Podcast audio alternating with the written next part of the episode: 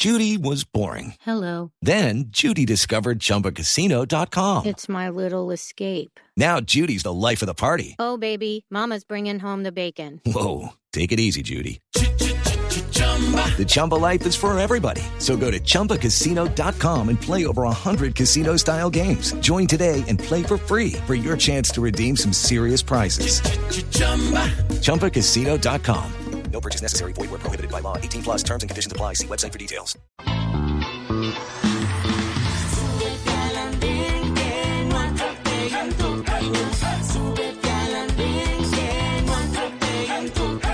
Aquí tú podrás compartir, debatir lo que a ti, lo que a mí nos pueda interesar. Son muchas voces unidas en una. Nadie te viene a callar. Hey, ¿cómo va tu país? ¿Cómo va la economía? ¿Cómo va la sociedad? Y ¿qué tú puedes decir? Si te quedas te preguntas solo ven, ven, ven, ven.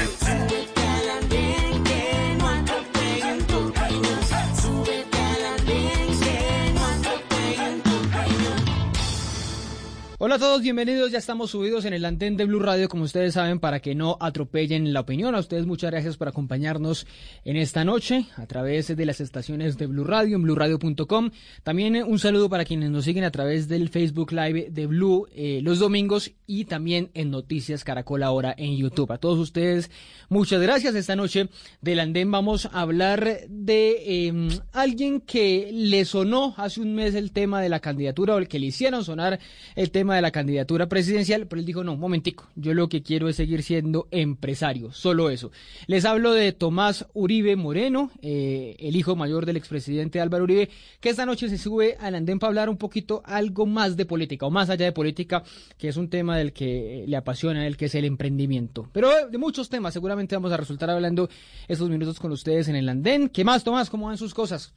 Bien, Ricardo, aquí dándole duro, arrancando el año con entusiasmo, pero siempre con, con retos, con los nuevos picos de la pandemia, pero vamos para adelante con toda. Cuidándose, bueno, usted ya le dio el virus, ¿no? Gracias a Dios me dio y fue suave, entonces da, da un poquito de tranquilidad que, creer que tenemos esos anticuerpos. Sí, exactamente. Es, el mismo caso mío. Ya, te, ya pasé los tres meses de, de supuestamente inmunidad. Vamos a ver cómo, cómo nos va. Óyame, eh, le preguntaba eso, iniciaba con eso porque pues por eso fue que eh, usted fue noticia hace un mes eh, que, que, fue la revolución, que es que el hijo del expresidente Uribe va a ser candidato, que va a ser eh, una monarquía, bueno, todo eso, todo eso que se habló en ese momento, pero ¿por qué usted terminó respondiendo palabras más, palabras menos que ser empresario y, político, candidato presidencial es, incompatible? ¿Eso es lo que usted cree? El, el es muy exigente. Quienes nos vamos por este camino escogemos un camino lleno de incertidumbre. Hay una noción que es que ser empresario es muy chévere y, es fácil y es, es ganar dinero, pero realmente ser empresario es irse contra las probabilidades. El 97% de los emprendimientos fracasan en los tres primeros años. Yo le, me podría quedar con usted meses contándole anécdotas de momentos en que pensamos que nos íbamos a quebrar. Me acuerdo una vez hace unos 12, 15 años que teníamos 6 millones de pesos en la cuenta sí. un jueves y al día siguiente había que pagar 60 de nómina y, y nos pasé una noche en vela sin saber cómo iba a ser para cubrir la nómina. Y ese es el emprendimiento. Entonces, cuando uno está, escoge este camino, es como quien, quien se dedicó a ser tenista profesional o jugador de fútbol profesional, tiene que estar enfocado en lo que escogió, porque si se pone a, a salpicar aquí y allá, no termina haciendo las cosas bien mm. y termina desquebrado y quedándole mal a todas las personas que confiaron en usted. Oye, ¿qué, ¿cómo hizo? ¿Cómo hizo con esos 60 millones? ¿Le faltaba? Tenía nada más el 10%, le faltaba el 90%. ¿Cómo hizo en ese momento para, para pagar nómina? Cobrando, coger el teléfono, llamar a los clientes y decir, decirles uno por uno, venga, ayúdeme con el paguito de la semana entrante, le doy un descuento si me paga esta semana. La, la, lo que nos toca a los, a los empresarios cuando estamos arrancando, cobrar y cobrar y, e ingeniárnosla para que la, el flujo de caja se dé más rápido. Bueno, me decía usted que el 97% fracasa y ahorita le, le pregunto sobre fracasos, eh, eh, que seguramente, como usted dice, hay muchas historias, pero quiero preguntarle algo de éxito que lo estoy viendo ahí con, con, con el chaleco de algo que se llama La House. Estuve mirando que, que, que por estos días también eh, una, esa empresa en la que usted y su hermano están metidos participa, que se llama La House, así como, como suena como casa en inglés, si, si no estoy mal, H-A-U-S pues eh, recibió un gran impulso de, inversionistas por más o menos como 35 millones, millones de dólares. ¿Qué es eso? ¿En qué están metidos ustedes ahora? Veo, como le digo, veo que tiene el chaleco puesto. ¿Eso, eso qué es? ¿Qué es la House? La House es un marketplace de vivienda. Queremos transformar la experiencia de compra de vivienda en América Latina a través de la tecnología. Llevamos ya eh, cinco años con esta compañía. Eh, cinco desde que la lanzamos al mercado, pero unos 10 años desde que empezamos a percibir que en el sector inmobiliario venía una revolución gracias a la tecnología de información. Lo vimos en el año 2010-2012, estuve en, en, Estados Unidos haciendo un MBA en la Universidad de Stanford y mm. en ese momento estaba despegando muy fuerte Silo, que hoy es una de las compañías de tecnología inmobiliaria más valiosas del mundo. Y, luego se fue mi hermano a hacer la misma maestría y me acuerdo una conversación que tuvimos donde le recomendé, me preguntó qué hacer para un trabajo de estadística y le recomendé mirar el, algoritmo de valoración de inmuebles de Silo. Y desde ese momento quedamos convencidos que así como la tecnología de información ha venido transformando otras industrias, por ejemplo, vimos cómo, cómo ha transformado la industria del transporte a partir de Uber, la, la, industria de, del hospedaje a partir de Airbnb, también va a transformar la industria inmobiliaria. Empezamos a, lanzar algunas ideas hasta que pivoteamos a lo que hoy es la house y, y, ya llevamos pues cinco años en eso. Estamos con, tenemos una presencia en Ciudad de México, en Bogotá y en Medellín. Pero es para comprar vivienda, y, pero ¿cómo, ¿cómo, se diferencia, por ejemplo, en lo que existe ahora? Porque muchos conocemos para arrendar apartamento, en, el caso de muchos de nosotros, no, que Mercado Libre, que, que Finca Raíz, ¿es, ¿es parecido a eso o en qué se diferencian esas, esas plataformas que ya están, esas páginas? Eh, estas, estas plataformas que usted referencia son plataformas de clasificados, donde el dueño de un hogar o la inmobiliaria publican un clasificado en el Internet y el usuario de ese hogar, el que quiere comprar o arrendar ese hogar, busca y luego se comunica directamente o con el dueño o con, el, con la inmobiliaria. Tienen una seria deficiencia de cara al usuario y es que eh, los tiempos de atención son muy demorados. Cuando usted llama cualquier número de, que está en metro cuadrado o en una de estas plataformas, el tiempo de respuesta suele ser muy demorado y hay una gran desactualización de la oferta. Entonces el ah, proceso de búsqueda es muy tortuoso para el usuario porque el usuario empieza a ver propiedades y, resulta que el 70% de ellas están desactualizadas. Nosotros en la house tenemos un modelo transaccional donde nosotros acompañamos al usuario, al comprador de vivienda, desde la búsqueda hasta el cierre de la transacción.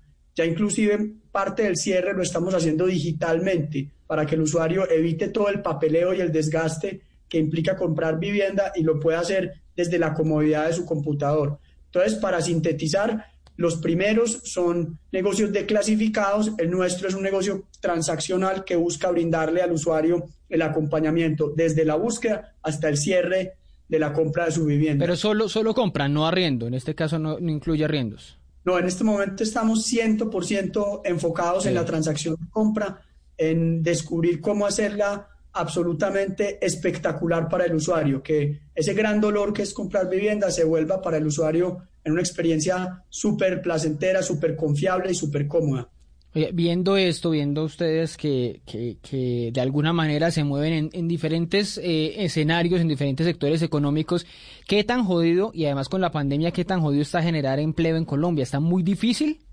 Uy, dificilísimo.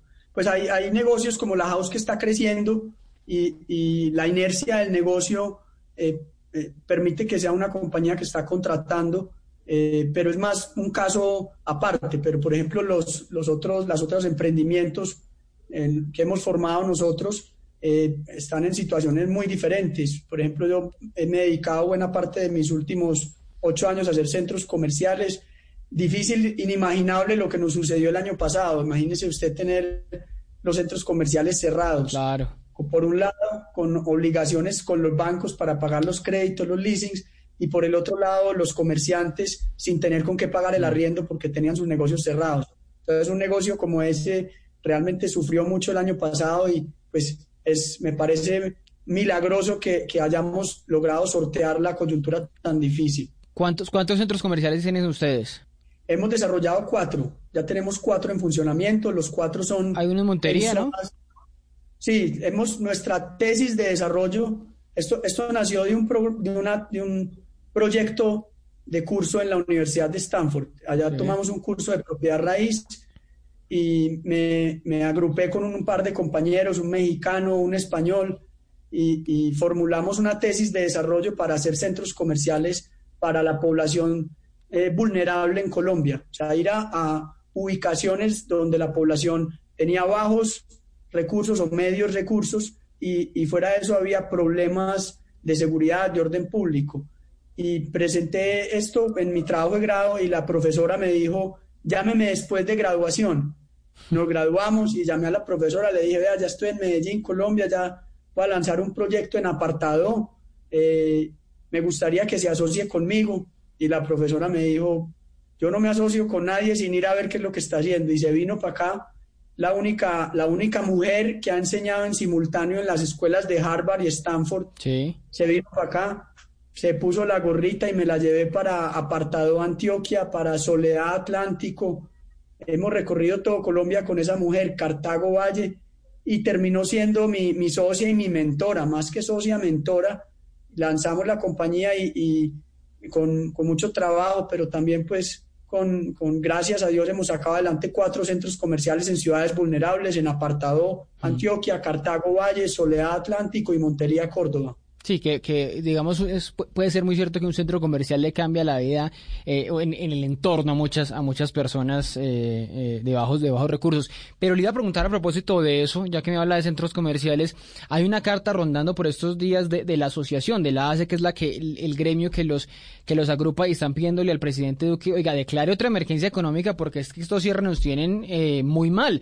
Esto de cerrar cada fin de semana eh, pasó en estos días en Medellín a última hora, en Bogotá está pasando los fines de semana que se está cerrando para evitar la propagación del contagio. Están pidiendo una nueva emergencia económica. ¿Usted, usted la respaldó? ¿Respaldó esa idea de pedir al gobierno un nuevo respaldo a través del Ministerio de Hacienda? Me, estoy enterando, yo la verdad. Me acabo, me acabo de enterar, diría un amigo de un amigo suyo. me, acabo de enterar, sí. Conozco, conozco a, la asociación, no, no soy miembro de la asociación. Ah, ok. Eh, conozco a su director, pero no soy miembro, no conocía esta carta, pero déjeme le hago un comentario porque me gustó mucho algo que usted dijo y le, que lo quisiera ilustrar con una anécdota. Me gustó mucho que usted, usted mencionó el impacto que ah, puede tener un centro comercial para una comunidad de bajos recursos. Imagínense que Apartado Antioquia es parte del Urabá antioqueño, era, es una región que fue tradicionalmente muy violenta. Eh, yo fui allá en el año 97 acompañando a mi papá cuando era gobernador y no pudimos salir de la base militar. Era tan peligroso que los, el ejército le dijo a mi papá como gobernador, no le podemos garantizar su seguridad. Eso era mm. casi como Bosnia-Herzegovina, era un territorio muy, muy violento. Entonces, nosotros eh, hacemos el centro comercial allá, es una región además hermosa, espectacular, la mayor producción de banano de Colombia, la mayor cercanía al mar Caribe de, para las ciudades del interior del país, pero siempre con un potencial frustrado por ese problema de violencia. Eh, aceleramos, vamos al año 2015, abrimos el centro comercial nuestro Urabá en apartado, casi no lo abrimos, la gente me decía, apartado está loco y eso allá no es muy peligroso me tocó llevar, llevaba yo los comerciantes, cada semana me iba con cinco comerciantes apartados, les, les regalaba el tiquete y les mostraba el potencial, la prosperidad de esa zona. El día en que lo abrimos, empieza a llegar, hicimos una apertura silenciosa porque no estábamos listos del todo. Y se nos llena de gente el centro comercial, una cosa impresionante, o sea, como la expectativa era tal que así no hayamos hecho publicidad, se nos llenó de gente. Y obviamente nosotros súper emocionados y de repente en ese río de gente una señora empieza a llorar, pero así a lágrima, a moco tendido. Y, y, yo, que soy bien paranoico, dije, uy, esta señora se me va a desmayar, algo le pasó, le dio un infarto al corazón y me le acerco, señora, ¿usted cómo está? ¿Le puedo ayudar? ¿Qué le pasa? Me dice la señora, no, es que estoy muy contenta porque es que llevamos 50 años oyendo que Urabá es la mejor esquina de América y eso nunca se materializaba. Y no puedo creer que haya un centro comercial tan lindo aquí en la ciudad. Entonces, esos son los momentos que a uno como empresario lo llenan y dicen, pucha, valió la pena el sufrimiento, valió la pena los 50 vuelos, las 50 madrugadas trayendo gente acá, hacer fuerza para pagarle el crédito al banco, valió la pena para, para poner un granito de arena por esta comunidad. O sea que sí se, sí se demuestra que el impacto es muy grande y que seguramente no había más centros comerciales allá, allá, allá en apartado o no, de esas, o no de esas dimensiones. Pero venga, eh, si está de acuerdo con que reciban una ayudita más los centros comerciales o bueno, muchos, muchos eh, sectores económicos, bueno, los bares, los restaurantes que están sintiendo ese impacto, o usted cree que, que eso de emergencias económicas no, no debe ir más? Pues vea, yo, yo trato de ser como muy, muy realista. Si nosotros los que tenemos interés en centros comerciales, nos, ponemos en nos ubicamos en el espectro de, los, de las empresas que han sufrido por la pandemia, yo diría que tuvimos un impacto medio alto. No, mm. somos, no somos los más afectados, pero tampoco somos pues un Amazon o, un Rappi que por el contrario, o un La House que por el contrario la pandemia les... Han disparado, sí. Hizo su negocio. en, el caso particular nuestro, pues nosotros no hicimos uso de ninguna ayuda del gobierno. Cuando salió la ayuda para la nómina, no hicimos uso de esa ayuda para la nómina y en este momento no buscamos ningún tipo de ayuda del gobierno. Gracias a Dios eh, hemos logrado acuerdos con el 95% de los arrendatarios, donde a los dos nos ha tocado darnos el lapo, no ha sido pues de asuma usted todo el, golpe o, lo asumo yo, sino venga, ¿cómo compartimos esto? ¿Cómo ponemos todos un poquito? Logramos acuerdos con los bancos, hemos, hemos tenido una flexibilización de, las, de los créditos que nos da un respirito mientras eh, arranca mm. nuevamente la dinámica económica. Entonces yo soy, dentro del realismo, de lo difícil de las circunstancias, yo soy optimista que esto lo vamos a superar y que en, en abril, mayo la situación va a ser muy diferente. Ah, bueno, sí, pues sí lo veo, lo veo muy optimista porque con esta nueva, con esta nueva crisis, con esta nueva, pues con esta nueva, eh, nuevo pico de pandemia, sin llegar las vacunas, eh, muchos estamos ahí como no, no tan optimistas, pero oígame, Tomás, esa, esa visión no es mm, más allá de realista o de la realidad que tienen ustedes como empresarios un poco ideológica, es decir, yo no dejo que el Estado se meta más de la cuenta, yo no dejo que el Estado me subsidie, me financie, me pague, sino que eh, hago lo propio con, con, lo que tengo y con los eh, eh, acreedores, con los bancos, en fin, con todos ellos negocio en lugar de estar pendiente del Estado. ¿No es más también una visión ideológica de parte suya? Es más práctica que ideológica, yo le confieso, sí. Mm si yo no tuviera la circunstancia de, tener un apellido que es político, seguramente habría aceptado las ayudas del Estado. No le veo nada de malo. Incluso con mi mismo apellido no le veo malo porque pues yo soy un ciudadano más. Tengo un apellido político, pero soy un ciudadano más, estoy construyendo empresa. Pero yo me pongo a recibir un subsidio para la nómina y el día de mañana eso se vuelve en un escándalo mediático. Ah, seguramente, sí. que, que es más la, lo que me va a traer de negativo que lo positivo. Entonces no es nada ideológico, es algo simplemente pragmático. Si no lo necesito y puedo salir adelante sin ese subsidio, pues prefiero prescindir de él para evitar el día de mañana cualquier cuestionamiento. Oye, usted habla de apellido. ¿Qué tanto pesa ese apellido para bien y para mal? El apellido Uribe, usted dice, bueno, voy a negociar, voy a ir a pedir un crédito, voy a inaugurar un centro comercial, voy a ir a montar una empresa, un emprendimiento em, eh, de, las startups, como se, denominan, de, esa economía digital. ¿Cómo es, eh, qué tanto pesa ese apellido Uribe, Tomás? Le voy a dar una radiografía. A ver. Muy, muy, tratando de ser lo más realista posible. Entonces, arranquemos por lo positivo pues hay personas que, quieren a mi papá y reconocen lo que él hizo por el país. Esas personas nos abren las puertas de una manera muy, muy amable, muy entusiasta. Una cosa es que le abran las puertas a uno y le digan, sí, te recibo, hazme la presentación. Otra cosa es que le compren el producto.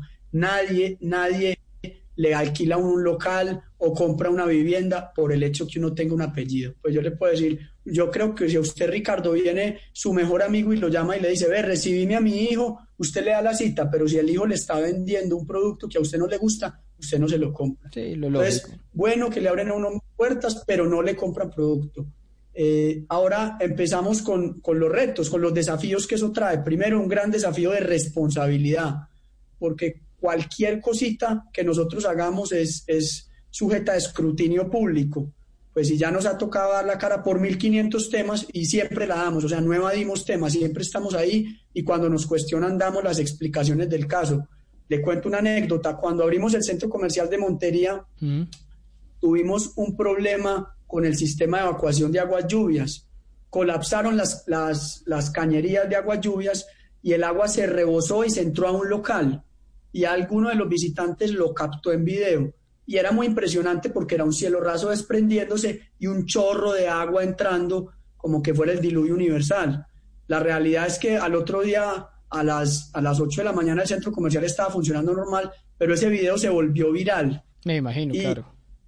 Y por el hecho de tener el apellido Uribe, ese video terminó en primera página del Tiempo, de la W Radio, creo que incluso de Blue Radio, de la FM, y el titular no era Centro Comercial en Montería tiene problemas de, inundación en un local, sino se inundó el centro comercial de los Uribe, de los, de los hijos de Álvaro Uribe. Entonces, ese apellido que nosotros tenemos magnifica las cosas y, es, y por lo consiguiente trae una obligación de responsabilidad muy grande. Pero Tomás, ¿usted se acuerda en la época de, de, la presidencia de su papá que hablaban y se y, hubo mil publicaciones? Bueno, usted sabe a qué me estoy refiriendo, que hablaban de los negocios de Tommy Jerry, que Tommy Jerry por un lado y Tommy Jerry por el otro. Y ustedes, según lo que muchos eh, publicaron en su momento, muchos detractores, por supuesto, de su papá, muchos, por supuesto, también con evidencias, decían, no, es que, eh, pues ahí está lo que pasó con la zona franca en, en Mosquera. Ustedes, eh, haciendo, mirando hacia atrás, ¿ustedes creen que que sí se vieron beneficiados de alguna forma, que ustedes, eh, Tomás y Jerónimo, o Tommy y Jerry, no sé cómo, cómo, cómo les cae a usted que, le, les digan Tomás, Tommy y Jerry, eh, ahorita me cuenta qué, qué tal le parece, pero que, les, que ustedes se vieron beneficiados, no fue así, ustedes no recibieron, eh, o sea, lo que son ustedes hoy no serían iguales si no hubiera pasado su papá por la presidencia. Ricardo, eso es como que yo le pregunte a usted si usted estaría en Blue Radio si su papá no se hubiera conocido con su mamá. O sea, uno preguntarse por escenarios alternativos de la vida es imposible porque donde estamos hoy depende de tantas cosas en el pasado, pero lo que sí le quiero decir claramente es y con total verticalidad es que no hay en Colombia un funcionario público que pueda decir que lo hemos llamado a pedir un favor para nuestros negocios. Número uno. Número dos, no hemos tenido un solo contrato con el Estado. Mm. No hemos sido contratistas del Estado. Y número tres, todo cuestionamiento que nos han lanzado, absolutamente todo, siempre le hemos puesto la cara y hemos respondido todas las preguntas que nos han lanzado. Pero no cree, por ejemplo, en el caso de, Mosquera, que el alcalde se pasó de querido y dijo, no, pues yo, yo de pronto voy a, decretar estas tierras como zona franca y les termino haciendo un favor a los hijos del presidente y también para beneficio de él, seguramente para congraciarse, o no, o no fue el caso.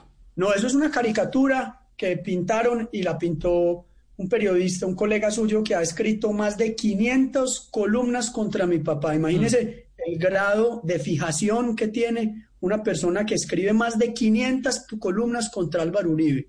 Es que eh, eh, eh, hay personas como que la vida se le vuelve a Álvaro Uribe. Uribe, entonces yo veo culpa a Álvaro Uribe. Se cayó un bus, culpa a Álvaro Uribe. 500. Pero eso es absolutamente falso. Primero porque es que los alcaldes no decretan las zonas francas. El régimen de zonas francas cambió en el gobierno de Álvaro Uribe. Antes era un régimen eh, donde el Estado decía de quién era la zona franca. El Estado decía, vea, esta zona franca va a ser de Ricardo.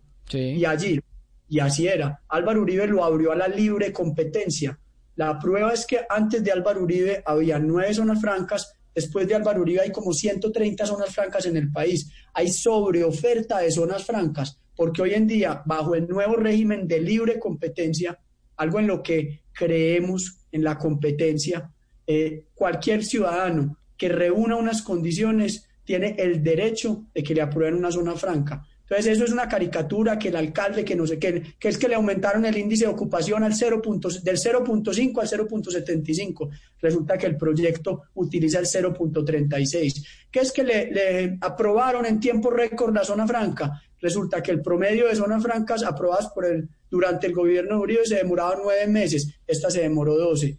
Eh, no, que es que eh, lo favorecieron con los trámites. Resulta que los trámites los hizo Zona Franca Bogotá, que es una empresa privada, es el principal operador de zonas francas de Colombia, los hizo su presidente Juan Pablo Rivera Cabal, una de las personas más respetadas en Colombia en zonas francas. Entonces cogen cualquier actividad en la que nosotros estamos, es sujeta a que los críticos políticos de nuestro padre traten de cuestionarla y me parece que eso es parte del juego democrático y le digo la verdad, con, con lo desgastante que eso puede ser, yo prefiero que la democracia opere en ese tipo de cuestionamientos a que haya dictaduras en las cuales es prohibido cuestionar. Ahora, lo que uno sí se lamenta es que aquí parece que el cuestionamiento periodístico se volvió selectivo, que cuando es de Uribe vamos con mucho espíritu crítico y eso es bueno, pero cuando hay otros apellidos, eh, ahí sí somos un poquitico más obsecuentes. Entonces, ojalá que ese cuestionamiento crítico fuera para todo el mundo y a todos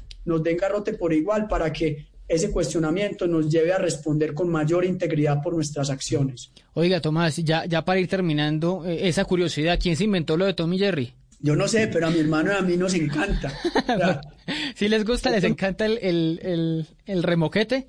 Claro, claro. Usted se puede buscar el, el, el, Twitter de mi, de mi hermano y cuando, creo que cuando fue, eh, eh, cumplieron Tommy Jerry 75 años, de haber sido creados, puso un Twitter ahí con algo de humor, de humor irónico. No, me parece buenísimo, es una marca que tiene mucha recordación. Mm. Tomás y Jerónimo no tiene tanta recordación, Tommy Jerry tiene mucha recordación. A mí me van a recordar más fácil como Tommy Jerry. Tanto así que un día mi hermano y yo mamando gallo, bueno, les gusta tanto Tommy Jerry, entonces la nueva generación la vamos a poner también Tommy Jerry. Y yo puse a mi hijo mayor Jerónimo, él puso a su hijo mayor Tomás. Ah, sí, señor, es cierto, es cierto. Sus hijos, los nietos del expresidente Uribe también eh, tienen el Tomás y el, y el Jerónimo ahí, ahí, ahí marcados.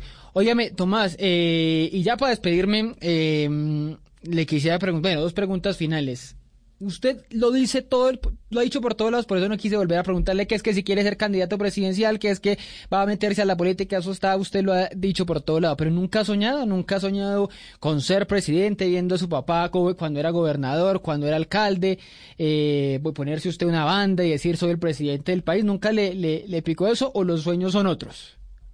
No, mis sueños son otros, mis sueños están en, en sacar adelante nuestras empresas que trasciendan internacionalmente que trasciendan humanamente, que sean empresas que, que ayuden, dejen un mundo mejor, que enamoren a sus usuarios, que logremos productos tan maravillosos que, que, los usuarios los amen. Esos son mis sueños, eso es lo que me emociona, la verdad. Yo no sé si porque he vivido la política muy desde adentro, no me, yo no tengo ambiciones políticas, pues a mí me dicen ser presidente, a mí no, no me parece chévere, o sea, no es como que, uy, sí, bacanísimo. Mm. Me parece que eso es uno eh, asumir una responsabilidad gigantesca y, mil problemas que le, que, le, que le ataquen a la familia, eh, que uno no tenga vida privada. Entonces, la verdad, la verdad, el emprendimiento es un camino demasiado lindo y creo que, que nuestra generación eh, es más lo que se puede aportar desde el ámbito privado que desde el público. De hecho, usted ve las mayores transformaciones de los últimos años han provenido es del emprendimiento más que del gobierno. Mm.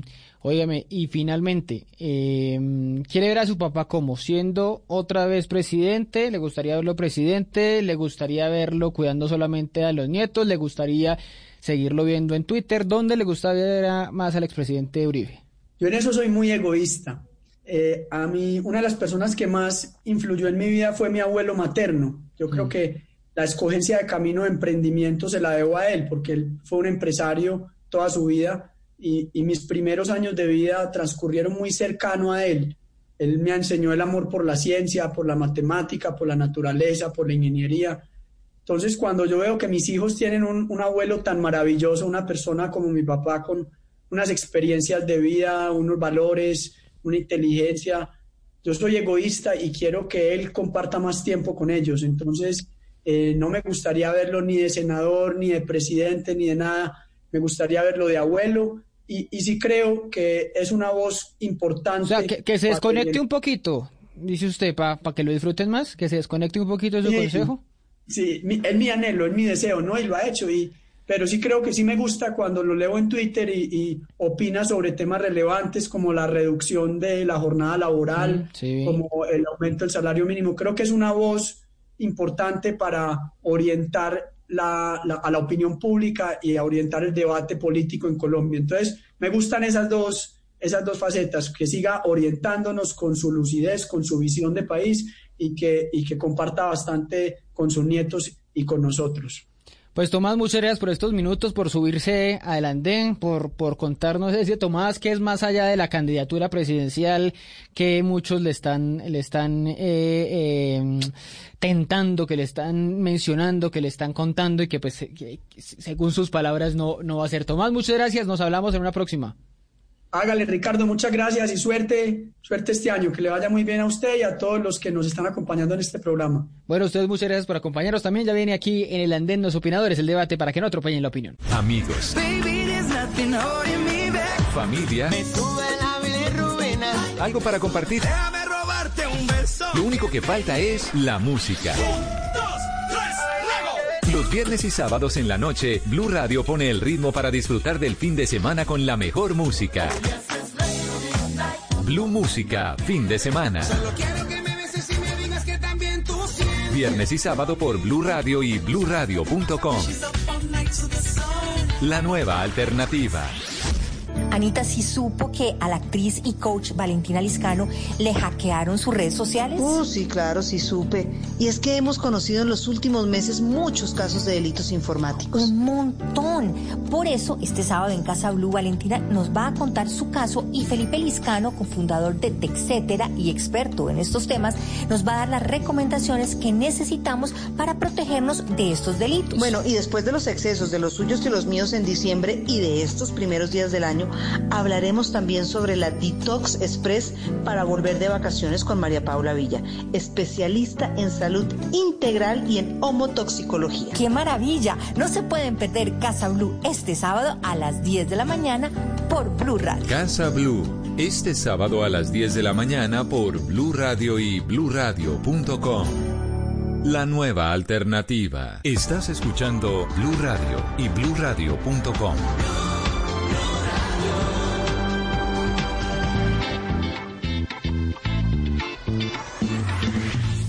Seguimos en el andén de Blue Radio, como ustedes saben, para que no atropellen la opinión. A ustedes muchas gracias por acompañarnos en esta noche.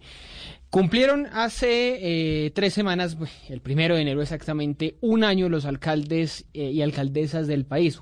Eh, cumplieron un año en sus cargos y como se da ese momento, se da ese corte de cuentas, es el momento en que pueden arrancar las revocatorias del mandato, las revocatorias para que la ciudadanía decida si eh, los alcaldes siguen o no en el cargo, si han cumplido, por un lado, sus promesas de campaña y por otro lado, si mm, la baja popularidad o la impopularidad que tienen, pues les permite mantenerse en ese cargo. Esa es la discusión que se abre con mucha fuerza que se está dando, sobre todo en Bogotá y en Medellín. En Bogotá ha sido mm, eh, eh, la promoción de dos eh, comités para revocar el mandato de la alcaldesa Claudia López y en Medellín se ha abierto también eh, un eh, comité para la revocatoria del alcalde Daniel Quintero. Unas revocatorias que tienen de fondo em, las quejas sobre todo por eh, lo que ha ocurrido con la pandemia del coronavirus, que es básicamente la única oportunidad que han tenido los alcaldes de mostrar algún tipo de gestión durante, durante este año de gobierno. De eso vamos a hablar esta noche. ¿Qué futuro tiene la revocatoria del mandato en, en, el país, sobre todo de estos dos alcaldes. De la alcaldesa de Bogotá, que tiene, según la última encuesta de Inbamer, un 63% de favorabilidad, y del alcalde de Medellín, Daniel Quintero, que según esta misma encuesta tiene un 61% de favorabilidad. De eso vamos a hablar con ustedes esta noche, con quienes ya están subidos en el andén. Ahí los vemos a Nicolás Goyeneche, a Liliana Castañeda y a Mauri Núñez, que está eh, Nicolás y Liliana aquí desde Bogotá y a Mauri desde Medellín, justamente para hablarnos de lo que está pasando allá. Los empiezo saludando a todos, a ustedes muchas gracias por acompañarnos en Noticias Caracol ahora en, en blurradio.com, en las estaciones de Blue y en Facebook Live. Empiezo preguntándole a, a Liliana. ¿Qué posibilidades, qué futuro le ve usted a esas dos revocatorias, a la de Bogotá de Claudia López y a la de Medellín de Daniel Quintero? ¿Tiene algún sentido? ¿Tiene una motivación, sobre todo con estas cifras que les estoy diciendo de popularidad de estos dos alcaldes? Liliana. Eh, bueno, Ricardo, un saludo para ti, a todos los y las oyentes del Andén de Blue, un saludo también para Nicolás y para Amauri. Bueno, primero yo creo que es, es muy improbable que estas iniciativas de revocatoria tengan éxito. A pesar de que los requisitos fueron flexibilizados en el 2015, el proceso es tremendamente tortuoso, es tremendamente enredado y está hecho eh, efectivamente para no prosperar, a pesar de que es un derecho ciudadano. Y, tenemos un ejemplo nomás a la vuelta de la esquina con el enorme movimiento que promovió la revocatoria del exalcalde Enrique Peñalosa, recogió más de 700 mil firmas y al final le embolataron la revocatoria a la ciudadanía y no salió. Entonces creo que es altamente improbable, además en este contexto de crisis por pandemia, que esas revocatorias, eh, digamos, eh, prosperen pero siendo este un derecho ciudadano al que ojalá se le den todas las garantías, creo yo que en ninguno de los dos casos eh, tienen, digamos, una fundamentación estrictamente pegada a lo que la ley dice que debe fundamentar una revocatoria. El artículo 65 de la ley 134 del 94 dice que hay dos causales por las cuales se puede solicitar una revocatoria. La primera es el incumplimiento del programa de gobierno, el plan de desarrollo, y segundo es la insatisfacción generalizada de la ciudadanía. Creo que el, argumento de la insatisfacción se cae por su propio peso con estas cifras que acabas de dar, Ricardo, de las encuestas eh, de Inbamer. Y las cifras han sido así durante todo este primer año. La popularidad o la favorabilidad de ninguno de estos alcaldes, digamos de los que estamos hablando, Bogotá o de la alcaldesa Claudia López en Bogotá o del alcalde Daniel Quintero en Medellín, ha sido inferior al 60% en ningún momento. Luego no se puede hablar de insatisfacción generalizada de la ciudadanía. Ahora, si vamos a hablar de incumplimiento o del programa de gobierno o del plan de desarrollo, tenemos que entrar en detalle y yo creo que ese requisito tampoco se cumple. Pero eh, es un derecho ciudadano de todas maneras. Si alguien siente que se le incumplió por alguna razón, tiene el derecho de, de, promover, de iniciar esto. Y usted sabe que en política todo termina siendo una, una, una carrera incierta. En el plebiscito veíamos al inicio de año que el 60% arrasaba el sí y pues terminamos viendo cómo, cómo fue la, la elección. De, de sorpresas ah, también se puede vivir, ¿no? Claro que sí. Es decir, si hay un sector de la ciudadanía que cree que se le está incumpliendo el mandato ciudadano por el que votó o por el que no votó, pero está en un programa de gobierno, tiene derecho a solicitar la revocatoria, a recoger las firmas, a que el Consejo Nacional Electoral y la registraduría les den todas las garantías, como debe ser y como no ocurrió en el, en el caso de la revocatoria de Enrique Peña. Pero miren, en el caso de Bogotá, en el caso de Bogotá siguió Transmilenio el, proyecto de Transmilenio por la 68, por la séptima, que son dos proyectos Transmilenio de la alcaldesa Claudia López, se siguieron, que era una promesa de campaña que no, que no iba a pasar.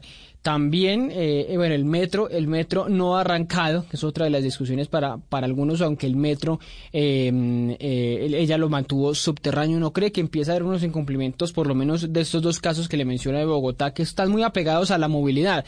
Tal vez otro que es el tema de seguridad, que es el que reclama la gente en, en Bogotá, que está, que es alarmante. Claudia López, la alcaldesa, dijo que iba a ser la, la jefa de la policía y algunos sienten que hay, que hay orfandad en, en el manejo de la policía, en el manejo de la seguridad esas dos cosas, por ejemplo, no justificarían que, que hubiese que revocar a, la alcaldesa Claudia López.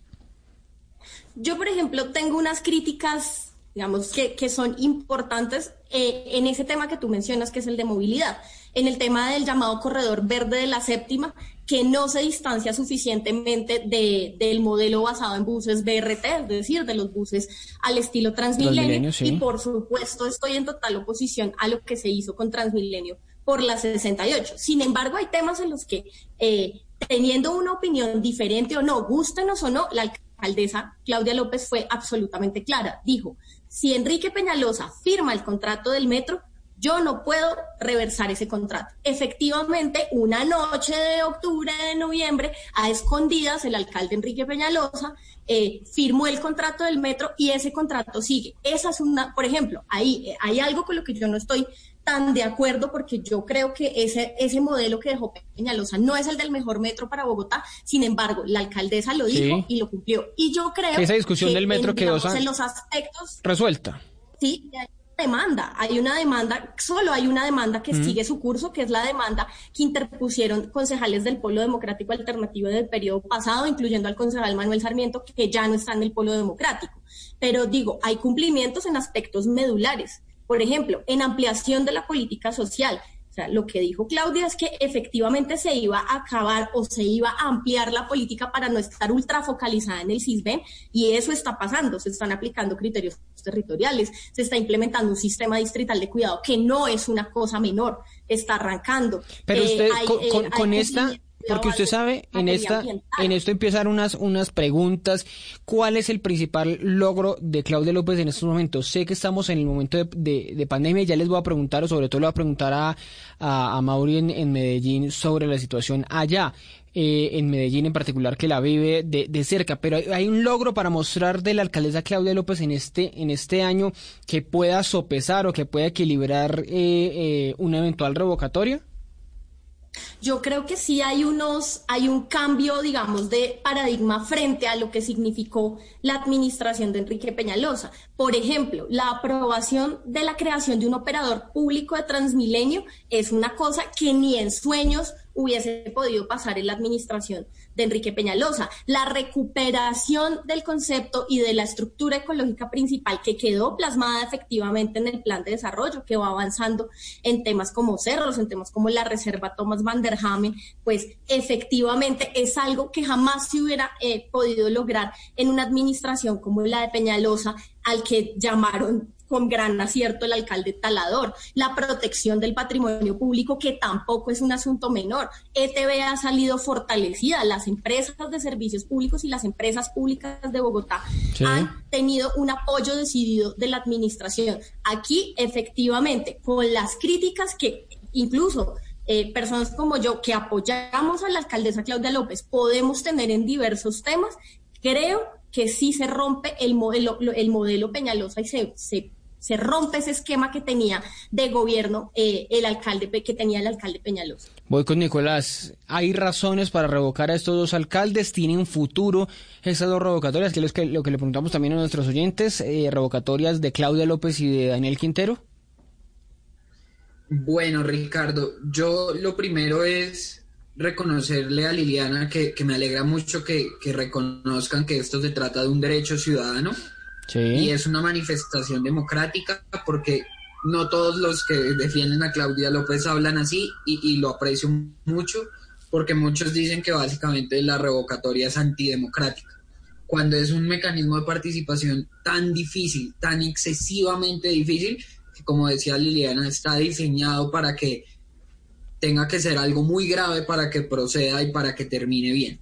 Entonces empiezo diciendo que soy escéptico frente al futuro de la revocatoria. Quizás tengo mejor, más esperanza en la revocatoria de Daniel Quintero que en la de Claudia López, pero creo que van a ser procesos muy difíciles. Sobre si hay razones o no, creo que eso lo tiene que determinar la ciudadanía y por eso aprecio mucho que se haya empezado esta recolección de firmas que será mucho más difícil en el contexto en el que estamos, de, cuarentenas estrictas, de toques de queda, de una reactivación que se queda corta. Entonces, pues, eso lo primero, no le veo mucho futuro a las revocatorias, a pesar de que encuentro que hay suficientes razones. Y ahora Liliana hablaba de que se han cumplido temas del programa muy importantes, la ampliación de la política social muy bien, la protección de los ecosistemas muy bien, pero lo realmente importante, y, no le estoy restando importancia a estos temas, es que también hay incumplimientos en, otros, en otras áreas. A mí no me pueden decir que los votantes de Claudia López no votaron por ella, creyendo que iba a frenar el proyecto BRT en la séptima. No me pueden decir que muchos votantes de Claudia López no lo hicieron porque iba a frenar el proyecto BRT de las 68. Entonces, en movilidad, de por sí ya empezando, hay incumplimientos porque está continuando con proyectos que en campaña rechazó tajantemente. Y tampoco me pueden decir que el corredor verde de la séptima no es un transmilenio. Pero pero Nicolás, usted, usted, usted firmaría esa planilla eventualmente si le llega, si se la encuentra en su universidad, en la calle, en un parque, en, estas circunstancias que usted mismo lo dice como están, o si le llega por correo para escanearla, no sé cómo, cómo va a ser esta dinámica que usted mismo aclara con las cuarentenas es más difícil, pero usted la firmaría, usted ve razones para que, que se vaya Claudia López de la alcaldía? Pues yo la firmaría principalmente porque no estoy de acuerdo con el modelo que le propone. No estuve de acuerdo hace un año, en 2019, no estoy de acuerdo ahora con el modelo que propone Claudia para Bogotá. Pero no hay que dejar que ya la victoria que está hace un año quede. Es que la revocatoria lo que termina es eh, para algunos siendo como una revancha, una revancha de que no gana un sector político de, de, la ciudad, entonces miremos si, si pasado un año ese mismo sector político de golpe logra, logra ganar. Eso no es más que, no suena más a, revancha que a, que a participación democrática. pasado un año y pasado uno o dos años ese sector político que perdió representa mejor los intereses de los bogotanos y el proyecto de ciudad que quieren los bogotanos, es un resultado que hay que asumir. Y no vean la revocatoria como revancha. Yo creo que, que los mandatarios que se enfrentan a las revocatorias tienen que también dejar de verlas como sus enemigos políticos están yendo por ellos. Si no quieren ser revocados, primero pues den todas las garantías, porque una ciudadanía que siente que le están irrespetando sus mecanismos, pues va a tender a, querer que se vayan. Y segundo, es una oportunidad. ¿Me quieren revocar el mandato? Pues renovemos ese mandato, hagamos correcciones que valga la pena hacer. Claudia, por ejemplo, puede volver a reconciliarse con sectores de la izquierda que había convencido en campaña, pero que por sus decisiones en temas de movilidad ya no la están apoyando. Entonces, también tiene que ser una oportunidad para que los mandatarios renueven su mandato con la ciudadanía, se reconecten con la ciudadanía y vean si sus decisiones están siendo no solo lo suficientemente populares, porque las encuestas pueden ser engañosas, creo que lo sabemos de sobra en Colombia. Entonces es una oportunidad para que los mandatarios también asuman, bueno, ¿qué puedo estar haciendo mejor? ¿Cómo puedo convencer a más ciudadanos? Este es el proyecto de ciudad correcto el reto más grande para los alcaldes, y en este caso hablamos de Daniel Quintero y de Claudia López, ha sido, ha sido la, la pandemia. De, del trabajo que han hecho los dos, ¿usted cree que pasan eh, el examen, que están haciéndolo bien, enfrentando este que es casi que el único reto? O sea, todos los días se levantan en función de trabajar por la pandemia, porque es que ni se ha podido hacer mucho más a pesar de que, de que sus equipos de trabajo quieran. ¿Los dos salen bien calificados o mal calificados? Yo los califico eh, al menos con un 5 de 10. Me parece que si bien pueden tener buenas gestiones en el tema de contener los contagios, que no han sido suficientes, pero en ningún lugar del país ha sido suficiente, sí creo que hay deficiencias en el manejo que se le ha dado a la ampliación del sistema de, de unidad de cuidados intensivos y sobre todo creo que se han quedado muy cortos y que han tenido decisiones demasiado restrictivas y demasiado draconianas en los temas de reactivación y que están pegando duro al desempleo, mm. sobre todo en Bogotá. Hablo de Bogotá porque, pues, para Medellín que hablen los medellinenses. Entonces, pues, creo que se están quedando cortos en el tema de reactivación. Creo que están, sobre todo Claudia, está pretendiendo que le aplaudan eh, sus fracasos y está pretendiendo que le aplaudan sobre cifras que no puede comparar con el año anterior.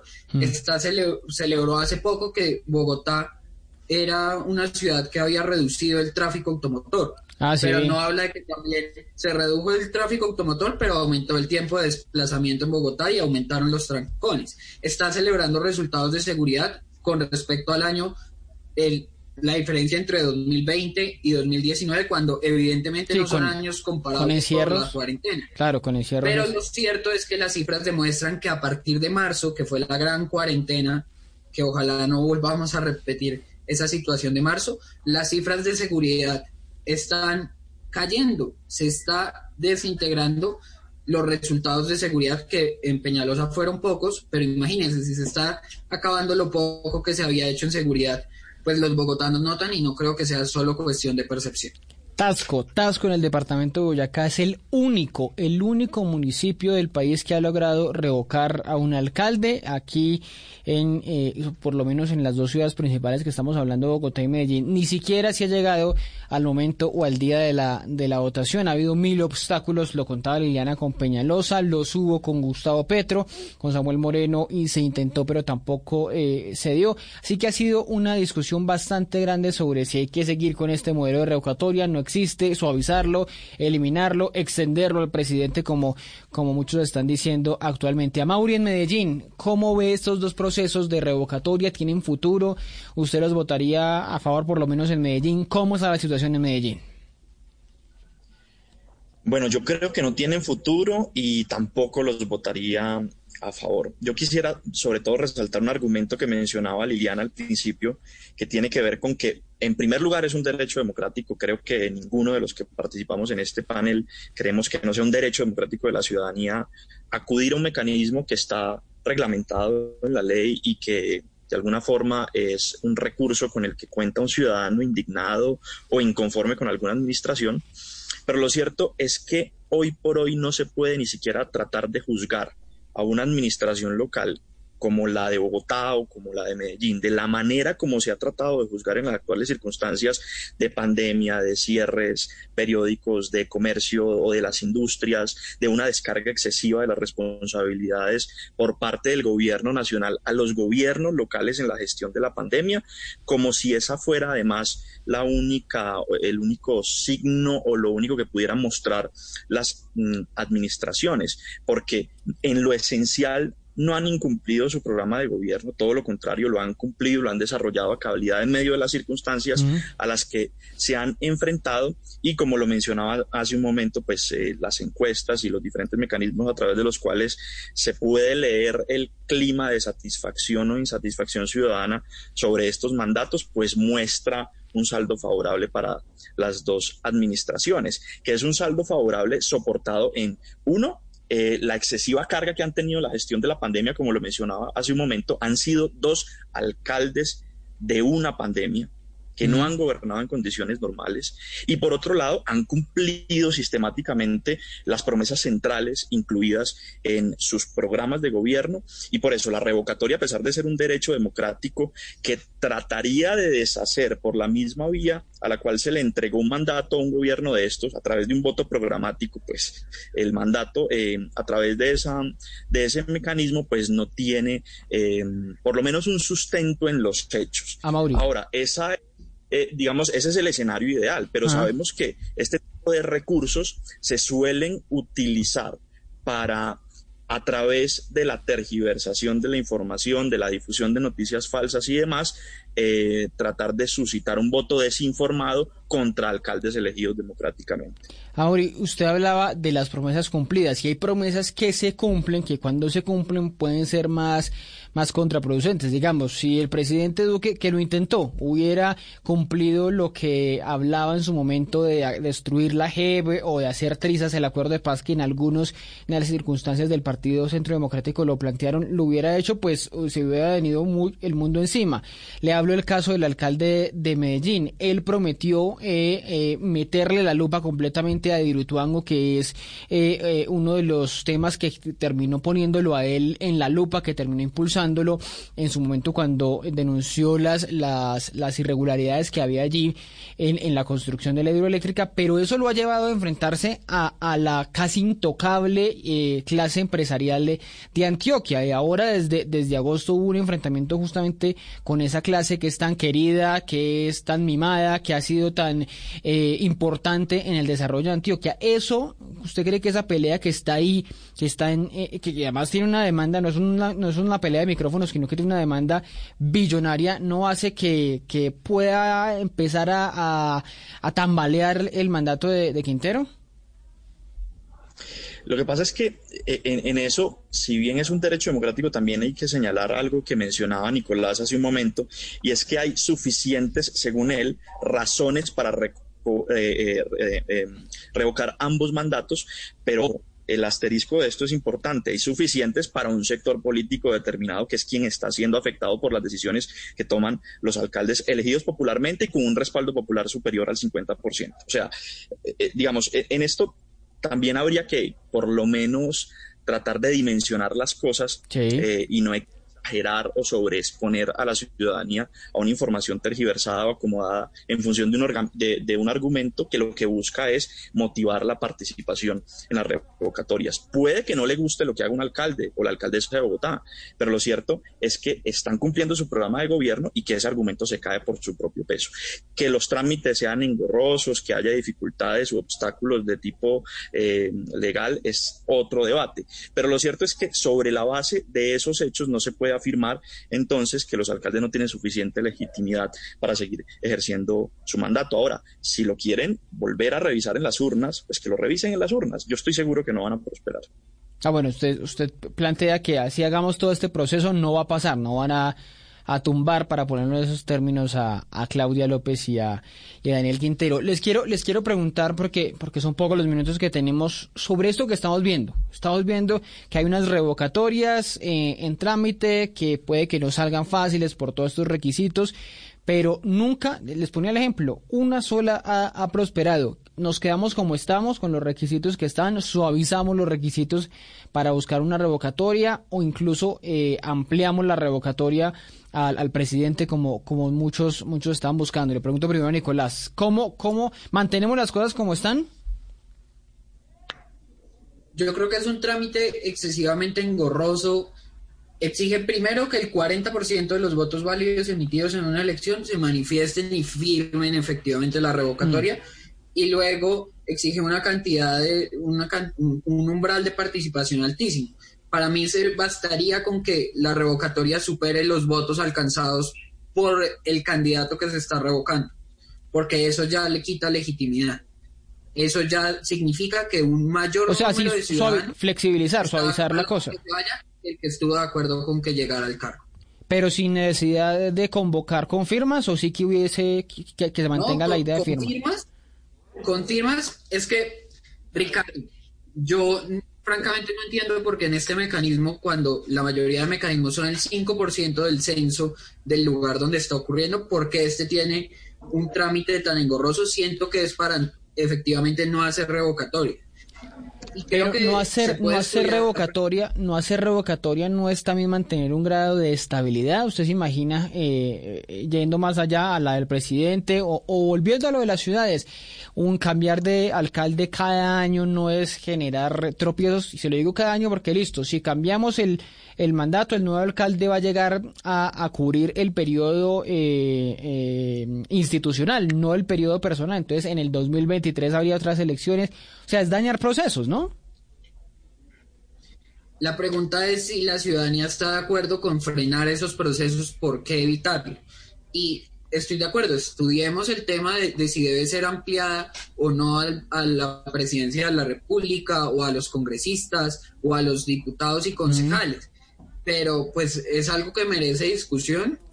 Yo en principio estaría de acuerdo. Ahora usted da un argumento de estabilidad y afortunadamente en Colombia tenemos un sistema eh, presidencialista eh, sin las figuras que, por ejemplo, tiene Perú, que lo dejaron en un grado altísimo de, inestabilidad, ahorita, por sus tres presidentes prácticamente en cuestión de una semana. Entonces, yo le diría a Ricardo que, que si vamos a tener eh, este mecanismo ampliado, que se haga más fácil al menos la recolección de firmas. el hecho de ir a las urnas. Ya podemos discutir si el umbral de participación es o no, pero estoy seguro que la participación en una revocatoria siempre será mucho menor que en que en una elección. Que en una elección, claro, porque no es la misma campaña, no es la misma motivación, es más difícil llevar a la gente a votar. Tengo unos últimos minutos justamente para preguntarle eso a cada uno, a Liliana y a, y a Mauri. ¿Suavizamos la cosa, suavizamos la, la recolección de firmas o el proceso de revocatoria, lo ampliamos al presidente? Bueno, yo, yo creo que hay que primero hacer unas, unas claridades. El proceso es engorroso, por supuesto, ¿sí? Pero hay que aclarar lo que se requiere son el 30% de firmas válidas de eh, las personas que participaron en, eh, en, el, proceso electoral anterior. Digamos, en el caso de la alcaldesa Claudia López se requerirían 331 mil o 332 mil firmas válidas. eh, y tendría que participar el 40% de la gente que participó, de llegar a la votación, el 40% de la gente que votó el pasado 27 de octubre.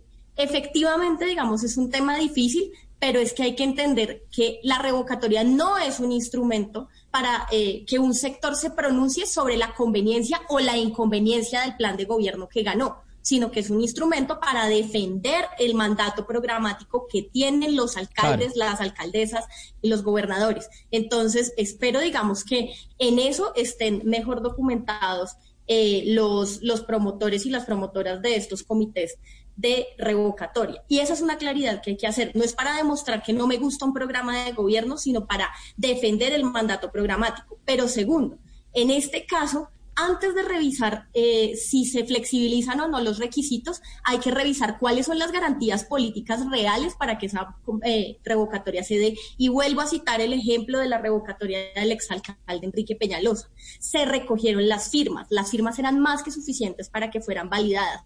Luego se embolató la revocatoria en el Consejo Nacional Electoral por todos los medios, hasta con la factura de una papelería. Y luego, cuando se le pasó la pelota a la registraduría, dijeron, bueno, está bien, vámonos a votaciones, cuando los tiempos ya no daban para hacer las elecciones. Entonces, lo que hay que hacer en primera instancia, antes de crear nuevas reglas, es hacer respetar las que hoy eh, existen, diciéndole ah, a, los del Centro Democrático y los comités cercanos que promueven estas revocatorias, que ojalá tengan las garantías que nosotras y nosotros no tuvimos. Sí, sí o no revocatoria al presidente. No, no sé si a este, pero a, a la figura del presidente. Yo creo que sí, con reglas claras, yo creería que sí. Y a Mauri, para irme despidiendo, para irme despidiendo de este espacio de debate con, con ustedes, para ir escuchando estas opiniones, a Mauri, finalmente, ¿cómo cambiamos la revocatoria pues para que, que sea algo? Porque es que hoy no asusta a nadie, hoy realmente ustedes lo están diciendo, ninguno le ve futuro. ¿Cambiarla de alguna forma o la dejamos como está?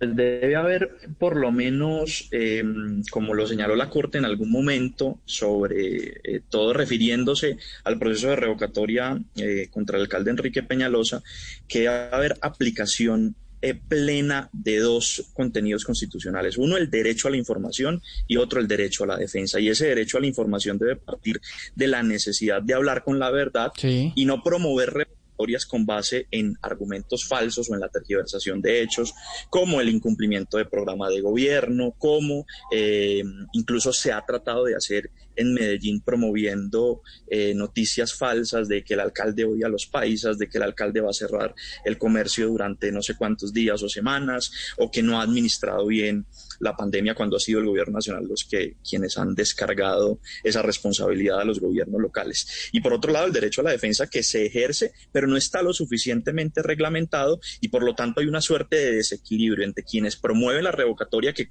casi que tienen una flexibilidad absoluta y lo estamos viendo en Medellín con la difusión de este tipo de noticias falsas y información tergiversada y por otro lado, eh, pues con el derecho que tengan las administraciones locales de demostrar que están cumpliendo su programa de gobierno y sobre todo que están desarrollando una buena administración en medio de condiciones tan perversas. Medellín, por ejemplo, fue la primera ciudad en abrir los sectores de manufactura y construcción y están promoviendo el argumento de que todo el año pasado esta ciudad quedó paralizada por la pandemia, que el alcalde no hizo absolutamente nada por eh, mitigar un poco sus efectos, cuando eso es absolutamente falso.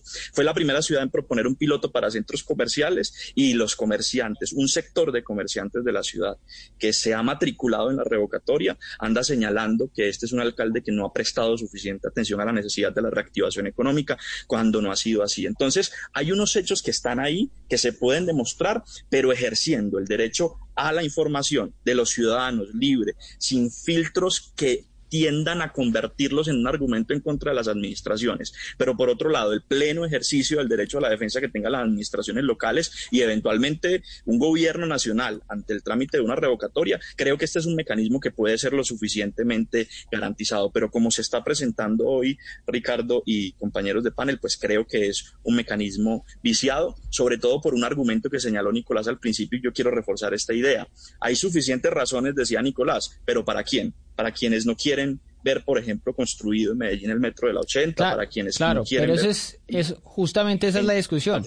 O para quienes quieren descargar la responsabilidad del manejo de la pandemia en los municipios, en las ciudades, en los alcaldes y no asumir la responsabilidad principal que se tiene en el manejo de la pandemia, en la política social y en la política Pero justamente por eso al gobierno nacional. Pero justamente por eso no hay que hacer una elección para ratificar esas cosas, para ratificar si están haciendo las cosas bien. El gobierno están haciendo las cosas también, no le tengan miedo a los procesos de revocatoria.